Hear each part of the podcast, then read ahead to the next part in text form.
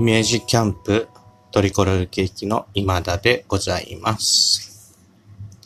えー、今回はですね、私のえ好きな映画について、まあ、照れ笑いを浮かべながら、こんなとこがいいと思うんだけど、みたいなお話をさせていただこうかと思います。まあ、たくさんね、好きな映画ございますので、折に触れてこういうお話もさせていただきたいんですけれども、えー、まず最初にですね、ご紹介したいなと思いましたのが、えー、子犬ダンの物語でございます。えー、知ってる方、もしかしたらあんまりないかもしれないですね。はい。えー、ちょっと小ぶりの映画ですね。1時間ぐらいなんですけれども。まあ、言わなくてもいいんですけど、この映画の最大の特徴をまあ一応言っておきます。ハロープロジェクトキッズ総出演の映画。これが仔犬ダンの物語でございます。えー、ハロープロジェクトキッズのお話をしますとちょっと大変なので、まあ、簡単に言いますとですね、モーニング娘。がめちゃくちゃ売れてた時期ありますよね。99年、2000年ぐらいですかね。で、その直後に入ってきた、まあ、ジュニアみたいなものですね。ジャニーズで言うと。はい。まあ、小学生とかね、ばっかりだったんですけれども、十何人一気に入ってきまして、その方々の、なんと初仕事が、この映画、子犬団の物語でございます。えー、主演がですね、えー、元ベリーズ工房の、ももちことつぐながももこさん。そして同じく元 Berryz工房の清水佐紀さんなんですけれども、まあ僕好きなんですね、ハロープロジェクトっていうのが。だからまあこの映画取り上げると、またかよ、みたいな反応もあると思うんですけれども、全然そうじゃなくてですね。うん。まあこの映画、何がすごいかっていうと、涙なんですよね。涙に対する表現。はい。えー、監督が沢井慎一郎さんという、まあ、重鎮の方でしてですね。当時でも。まあ、W の悲劇とか取られてる方なんですけれども。だからスタッフ陣とか非常に安定していてですね。で、唯一安定していないのが、そこに出てくるハロープロジェクトキッズたち。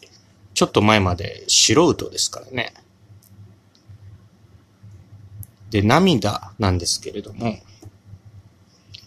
まあ、この映画、主役がね、小学生の女の子で、えー、盲目の捨て犬と出会い、まあ、自分たちで飼おうとするんだけども、みたいなお話を、おまあ、その田舎町にやってきた転校生の視点で描く映画なんですね。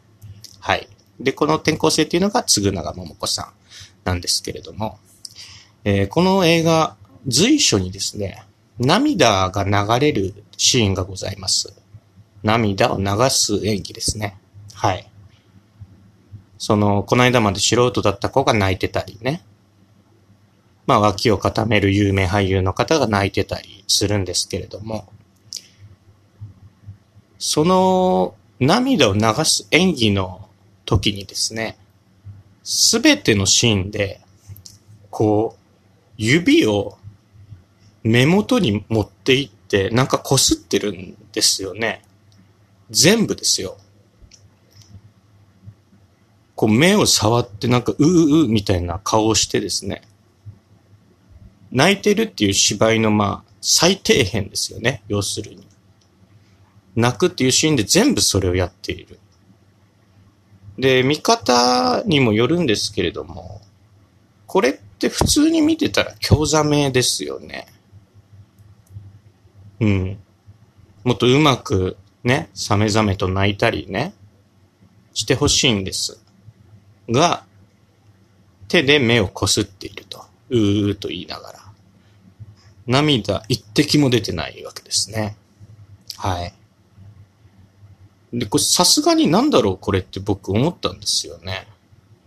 はい。沢井慎一郎さん、まあしっかりした監督の方ですよ。その方が、なんでこんな記号的な演出するのかなとは思ったんです。まあ、素人だったからなのかなとかね。もう演技なんて初めてでしょうから、全員。当然そんな気持ちで泣くなんていうのも無理でしょうしね。ここは、はい、泣きましたみたいな感じで、記号的な涙を流す芝居をさせたのかな、とも思ったんですよ。で、これ多分合ってるんですよね、それで。で、それ言いたかったのは、ま、なんかやるぞっていうことなんですよね。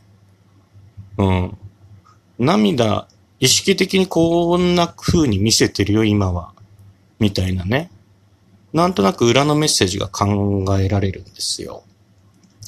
で、それが爆発するのが、まあ、ラストシーンなんですけど、ラストシーンはですね、まあ、犬の問題が解決しまして、で、その転校生でやってきた主人公の女の子が、また別の学校にね、ちょっとお父さんお母さんが離婚するみたいなことがあって、また別の学校に転校していく。で、バスに乗って、電車だったかな？バスだったと思うんですけど、バスに乗ってこう、立教を、その田舎町を去って都会の方に進んでいく。というのがラストなんですね。で、そのラストシーンで、まあ、転校していく子は都会の子なんですけれども、その犬の件でね、協力し合った地元の子たち、十何人いるんですけれども、十何人たちがですね、立教の下にある河原で、そのバスに向けて手を振ってるんですよね。うん。別れのシーンです。感動的なね。で、そのシーンでですね、僕、びっくりしたんですけれども、まあ、10人ぐらいだとしましょう。役者の女の子たちが。その10人の目 ?20 個の目からですね、膨大な涙が溢れてるんですね。尋常じゃない量の涙が溢れてるんです。で、これ泣き始めは映ってないんですよ。もうカメラ振ったらボロボロ泣いてるんですよ。あの、手で目をこすりもせずにボロボロ泣いている。明らかにスポイトなんですね。スポイトで人工の涙を流してるんですけれども、これすごいことにそのシーン見たときですね、見ている僕の目から涙がボロボロ出るんですよね。うん。劇中ではね、涙は一滴も出なかったんです。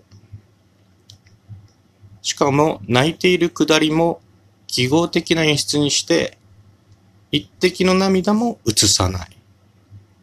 ですね。これ、まあ、映画的には流すことってできますよね。それこそスポイトで垂らしたりとかね。それもしない。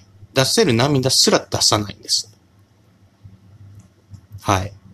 で、この映画脇に江本明さんが出てるんですね。まあ、名優ですよね。その人も泣くとき、手で目をこすってるんですよ。よく考えたら。で、ここまで徹底して出せなかった涙がラストボロボロ出てるんですよね。もちろんスポイトなんですけれども、ね、作り物の涙が出ていると。ここに僕はね、なんか映画のフィクション性、そのフィクション性の美しさみたいなものを感じるんですよね。もちろん演技はね、みんなひどいものです。棒読みなんてレベルじゃないですよ。でも、その子たちがね、ボロボロ泣いてる。スポイトで垂らした涙を目からね、ボロボロ垂らしてる。こんな、めちゃくちゃな嘘なわけですよね。